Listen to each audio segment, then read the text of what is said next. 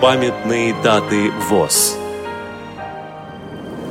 18 марта. 145 лет со дня рождения Августа Адольфовича Крогиуса, психолога, тифлопедагога и общественного деятеля. Программа подготовлена при содействии Российской государственной библиотеки для слепых –